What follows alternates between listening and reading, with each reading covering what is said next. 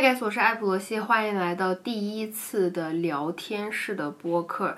在新浪上面有关注我的小伙伴知道啊，我前一阵子是发了一条微博，就想问一问大家对于这一种交友软件的看法，想问你们关于交友软件的问题呀，自己的见解呀，一些经历呀。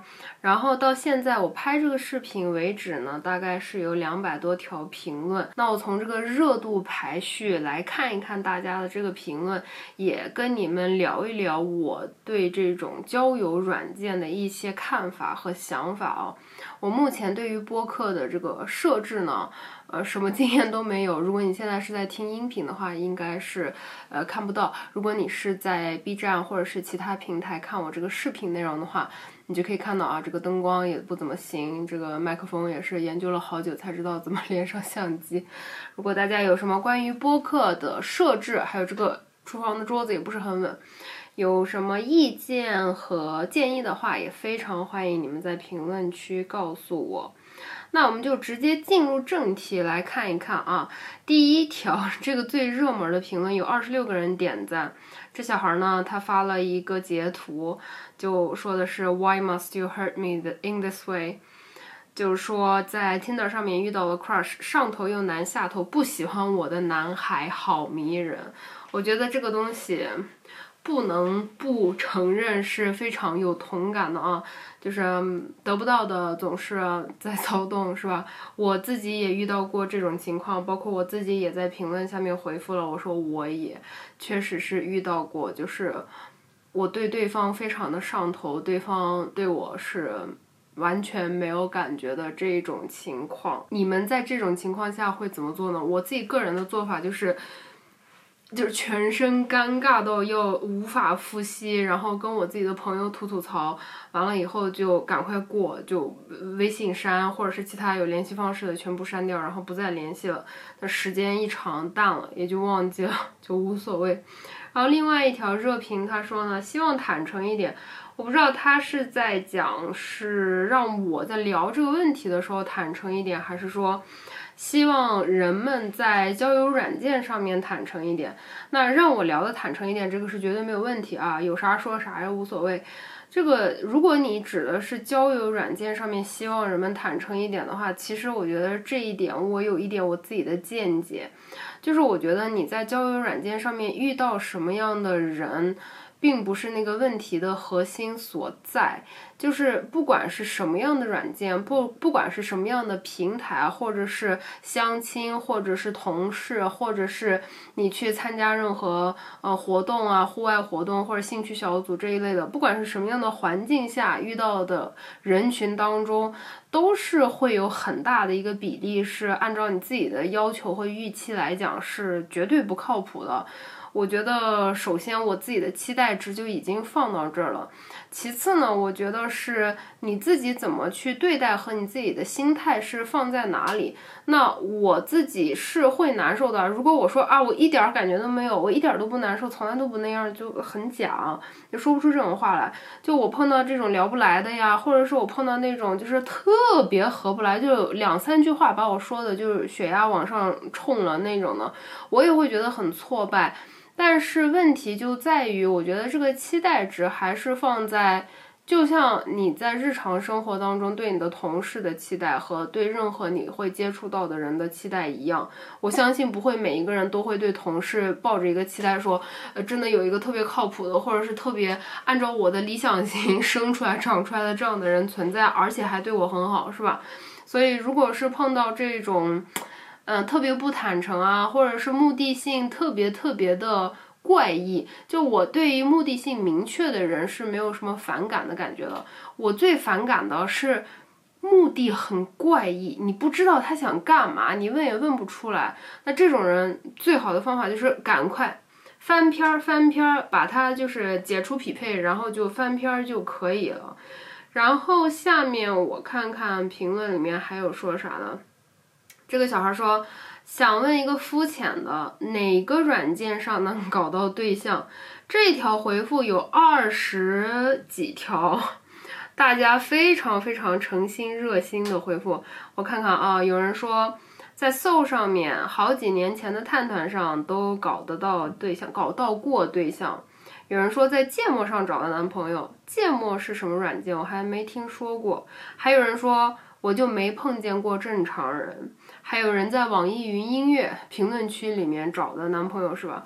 我觉得网易云确实是我应该算是会在网易云评论区里面能找着对象的那种人，因为如果举一个例子，你听的比较小众的歌曲。你懂我意思吧？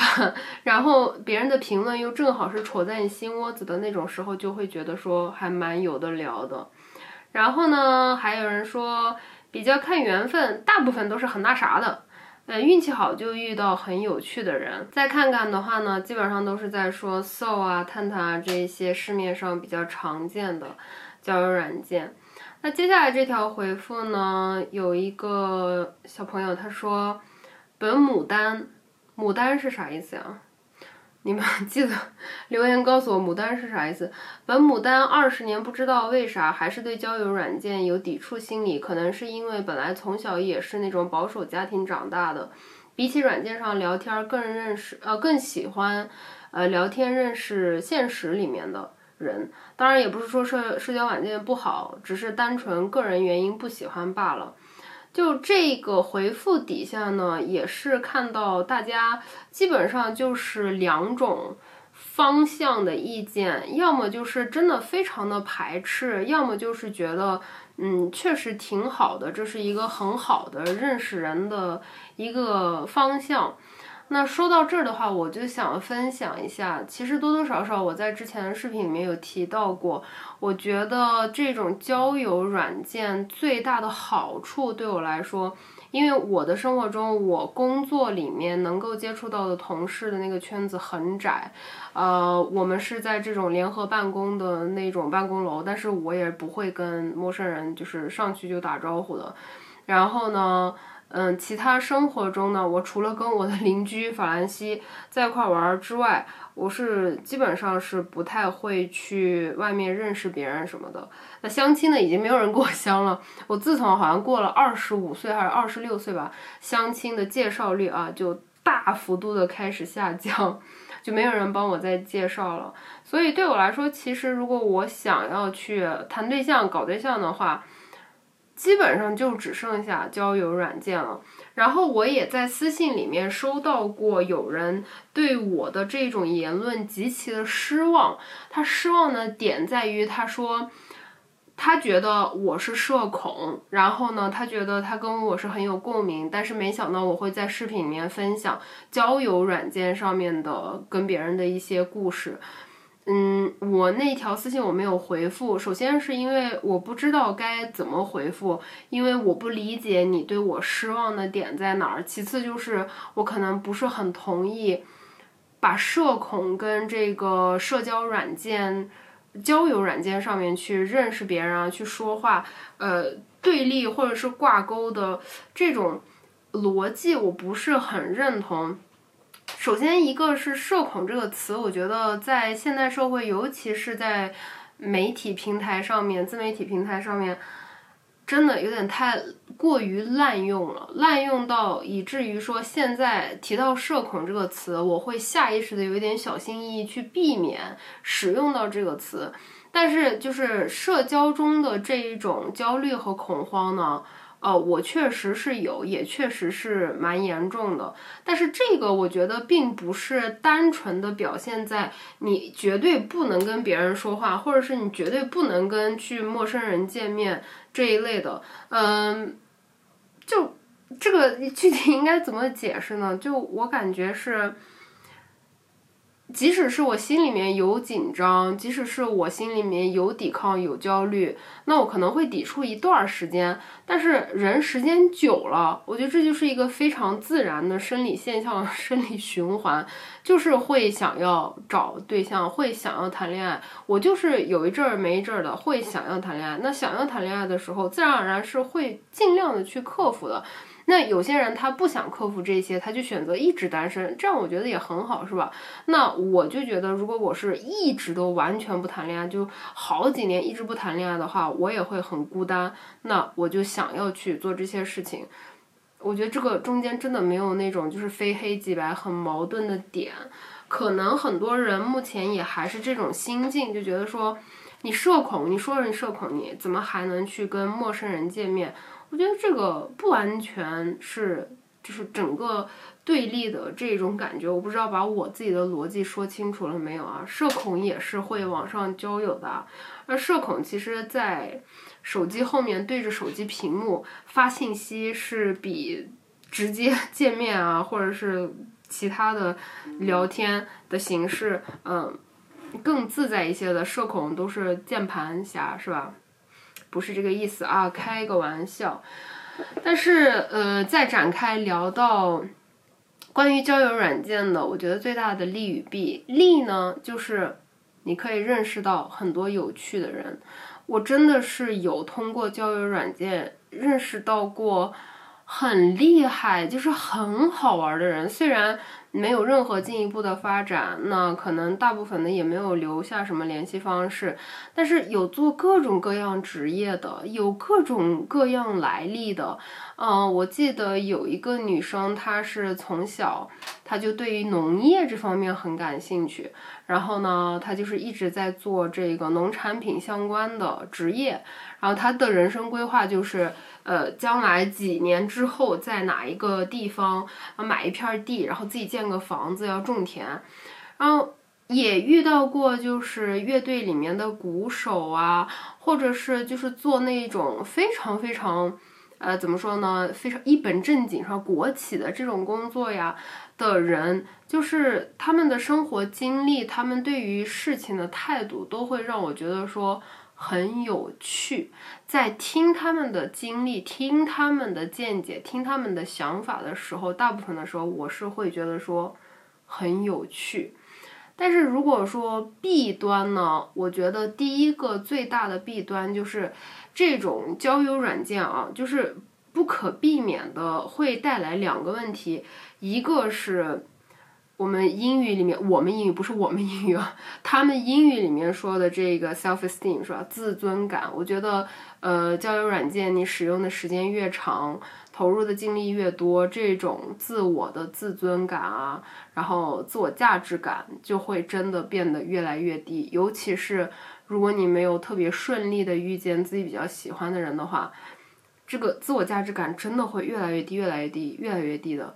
就我记得有一次是，嗯，去年的时候吧，还是什么时候我忘记了，就很久以前，呃，我是遇到过一个人，然后呢，我们就是打了个招呼，他就说我不是很喜欢在手机上面聊天，他说你介不介意就是一起吃个饭，然后我就想说，嗯，那好吧，然后呢，我就打算去，然后他就问我说我照片是不是假的？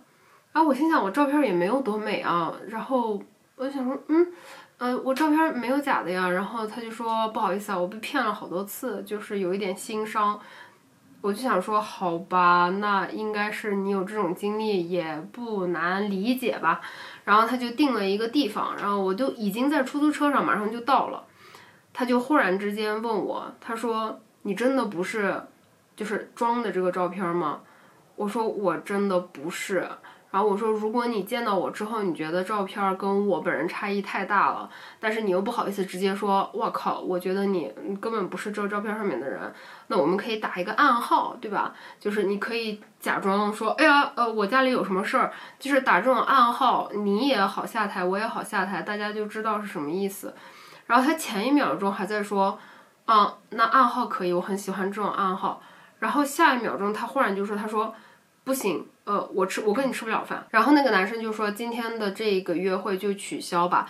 当时是在交友软件上面聊的天儿，他直接就把我给就是匹配给取消掉了，就我找都找不到。我记得我当时 出租车已经到了，然后我到那个路口就完全慌掉，就不知道该怎么办。然后到最后我做了一件非常非常无能的事情，就是我真的很不理解，就是到底是哪儿有什么问题。我就想说，投诉，然后投诉能够选的原因里面有一条是他不回复我的消息，我就点了那一条，就事后想起来非常的傻，然后也非常的没有必要，但是当下是真的被打击到了，然后我能实实在在的感觉到那几天，可能一个星期左右，我的自我价值感都是非常低的，我都觉得说自己是不是特别差，但是。其实事实状况不是这样的，你永远没有自己想的那么好，你也永远没有你自己想的那么差，对吧？我相信绝大多数人都会同意我的这个观点。另外一个，我觉得交友软件带来的最大的一个弊端呢，就是这种焦灼的感觉。我不知道你们会不会有这种感觉，就当你去划了，往左边是配对还是往右边是往右边是配对啊？当你划了往右。然后呢，你对这个人的资料真的是特别感兴趣，然后感觉是理想型，然后等着对方有没有跟你配对。如果一直没有匹配上的话，你心里面不管多不在乎，心里面多多少少总是会想起来这个事儿。或者说你碰到了一个你觉得挺有意思，然后挺感兴趣的人，你们在聊天儿，然后聊着聊着他就不回复了，那你是不是就总是心里会想这些？手机上面交友软件这些事情，那我自己来说呢，真的是会有这种很强烈的焦灼感。这也是我在上一次去年，我拍那个交友软件的呃故事吐槽，我说我当时把它全部都卸载了，就是我一定是要卸载掉一段时间，因为我觉得那个带来的精神压力是不值得的。但是过一段时间再寂寞难耐了之后呢，可能如果是在单身的状况下，那就会再去卸载，呃，再去下载，然后再去试图遇见别人。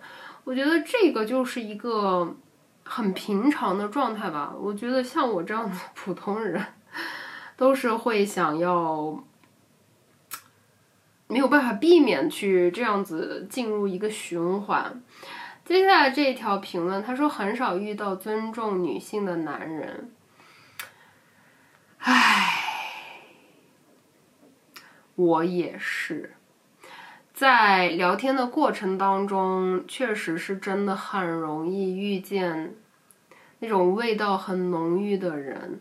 嗯，我随便举一个例子，有一次是我说了一句什么，我说啊，我今天就没化妆。呃，是说我上班吧，还是怎么出门就没化妆？然后对方说，我觉得我还是喜欢女孩素颜，我更喜欢女孩素颜，女孩不化妆。然后当时我那个火蹭一下就上来了。那当然可能我是年纪大比较暴躁啊。我说，我觉得我还是比较喜欢，我想化妆就化妆，我不想化妆我也不用听男生说他觉得我化妆好看还是化妆不好看。就我不想听男生对我化妆的评价，只要我没问你就不用说。然后呢，那个男生立刻就把我拉黑了。就是 这种情况很多，这个还不是特别极端的例子。嗯，包括我觉得在生活场景里面吧，能够遇到就是打从心底这种让我能够感受到尊重女性，然后不把这种厌女行为嗯明晃晃、赤裸裸的摆出来的人呢。真的是很少，真的是很少。这个跟他的什么背景啊、出身啊、哪个国家的，觉得关系不大。哪个国家都有非常尊重女性的人，哪个国家都有非常非常厌女的垃圾，是吧？所以这个东西的话，我觉得尊重女性这个议题还是要。慢慢的去期待吧，当然有些时候也能遇到，就是确实你能感觉到他是打从心底尊重人的。就首先他把你当成一个人，其次他把你当成一个女性去尊重，那这种时候就会很开心、很快乐、很好，是吧？然后跟他谈恋爱，谈完恋爱然后又分手，故事一般都是这么样子走的。我们下面来看一下这条评论，他说。我和男朋友就是网上认识的，我真的是一个超级好的人，我没有想过在社交软件上面能够谈到很稳定的恋爱。他们是父母都见过很多次了，也不知道以后会是什么样。但目前他真的是带给我最好、最快乐能量的人。我现在身体不好，每天得坐轮椅，虽然我妈妈也在这照顾我，但是她也每天都来推我。哦，小朋友。希望你的身体能够尽快的康复哈。我去年骨折的时候也是坐轮椅，那阵子是一个人，我是觉得确实，尤其是这种身体不便的时候，太痛苦了。首先向你表达我最诚挚的慰问与关心。就底下的这个评论，我就非常的同意。他说，交友软件就是看人什么样，有奇葩说话没脑子的，有做事奇怪的，但是也确实能碰到好人。有很多好朋友就是网友，能开心，呃，能遇到他们就超级开心。交友软件就是一个机会，怎么利用机会还是得看个人。那这个我就是很同意。其实，嗯，与其说怎么利用机会，我更倾向于是说。怎么样去面对你不喜欢的人？就尽快的放掉就可以了。其实，在刚刚开始打招呼的时候啊，刚刚开始聊天的时候，都是有很多征兆是非常非常明显的，就很明显这个人是不是跟你一条路子的。比如说，你讲了一个你平常最喜欢开的玩笑，那对方完全 get 不到，那你可能第一个警钟就响起了，就是他的幽默感跟你的幽默感可能完全不是一条路。第二个就是可能聊一些两性方面的话题，你马上就能感受到他对你的尊重啊，他对。呃，一些事情的这个价值观和看法跟你是不是一条路的，马上就能感觉得到。包括其他的一些就是互动上面的事情，他对你的态度，包括他会不会忽冷忽热，他这个人就到底靠不靠谱？不是说要秒回，但是说话说到一半儿，然后忽然之间消失，那他隔天或者是过一段时间会不会提一句说，哎，我刚刚是干嘛了？然后就有点忙这一类的，就是如果说你是在意这一些的，就。很容易能看得出来他有没有这些品质，所以当你明显的感觉到啊，肯定就不是你想要找的那种关系，你想找的那种人的话，尽快就撤。我觉得交友软件最大的点就在这儿，就是你觉得不对劲儿就赶快跑，不就是个软件，对不对？不就是在手机上说了几句话，一不匹配取消匹配，啥也没有了，之后也碰不到。然后呢，接下来就是也是对于这种交友软件是比较负面的评价了哈。他就是说，嗯，跟一个人聊天，他就说我大一，然后对方说大一就玩陌陌，他不对劲，就连夜删掉了 A P P，A P P，连夜删掉了 A P P，给他造成了很大的心理阴影。我觉得这种是。就我还是我刚才说的，就碰到这种的都得恶心一阵儿。你吃到了屎能不恶心吗？一定会恶心的。我觉得人不能想要去避免吃到屎之后的那种恶心的感觉，就不要嚼，不要品，不要回味，赶快吐去漱口。然后呢，还有一个呢是说他在 so 上面。交到了一个非常好的朋友，现在她的朋友变成她的男朋友。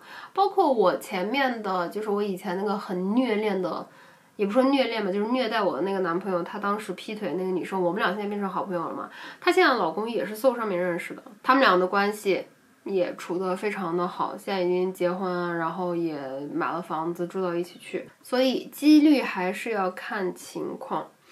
然后接下来的这一些评论呢，我看到的基本上就是我前面讲到的这两种比较，也不说极端吧，比较相对的看法。就我觉得大家对于交友软件的这种想法，还是在我的这一个 预想范围之内。就要么就是特别反对，要么就是觉得很好。到现在还是会有人。呃，对于使用交友软件的人进行当负羞辱啊什么的，这个我就觉得，哎，着实没有必要啊！这个真的着实没有必要。二零二一年了，新冠的疫苗都出来了啊！这个交友软件不代表你这个人有任何的品质问题，不搭嘎，你也可以把它。完全作为一个认识朋友的地方。另外，我看到评论里面不知道有没有人提到 Bumble 这一个软件啊，它是由一个女性呃去我不知道他是不是自己亲自开发，总之他是这个软件的老板。那这个软件呢，它遵从的原则就是必须是女生那一方先打招呼，男生才能回复，才能给你讲话。然后我觉得那个软件上面有一点比较好的是，对于我这种打招呼除了发一个嗨这种姿势之外，姿势这种 表情以外什么都不知道的人来说，他可以选那个选项，就是问一个问题。比如说，十年以后，呃，如果让你用一个词形容你自己的生活，你会用哪一个词？然后呢，这个问题你问出去了以后，只有对方回答了之后，你也回答了，你们双方都回答了，你才能够看到这个答案。那有时候就可以接着这种问题去聊下去，就可以聊出来比较感兴趣的人呐，或者是认识朋友。我有这样认识到朋友，后来就是因为我们之间完全没有那种。呃，男女之间那种火花，可是呢，确实方方面面都很聊得来，呃，就一起去看了两次展，挺有趣的。不然的话，那个应该是一个像微小电影节的那种展览吧，世界各地的这种做影片的人，他们拍的小电影的一个展映会。像这种的话，如果不是他带我去，我也不知道上海哪儿有，对吧？所以。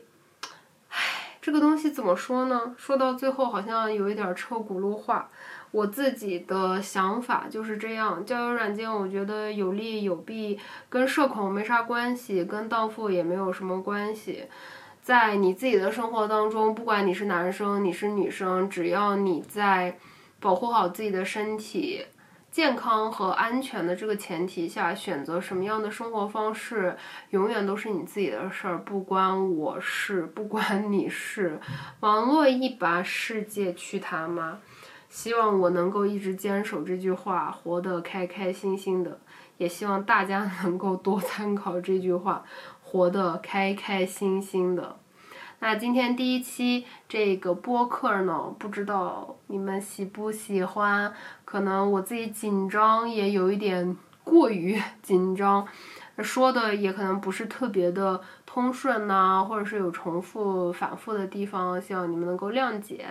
那之后你们对于这个话题类有什么感兴趣的，记得在评论区留言告诉我。你喜不喜欢这一期播客，也一定记得要在留留言区告诉我。那这样子的话，我就可以根据大家的这个给我的反馈，去看之后我要以一个什么样的频率，然后以什么样的话题的方式去来做这些播客的一个更新。那今天这一期音频播客的视频的所有内容到这里就结束了，谢谢你们一直陪着我，希望我也能够陪得到你们。那我们下次再见，拜拜，爱你们哟。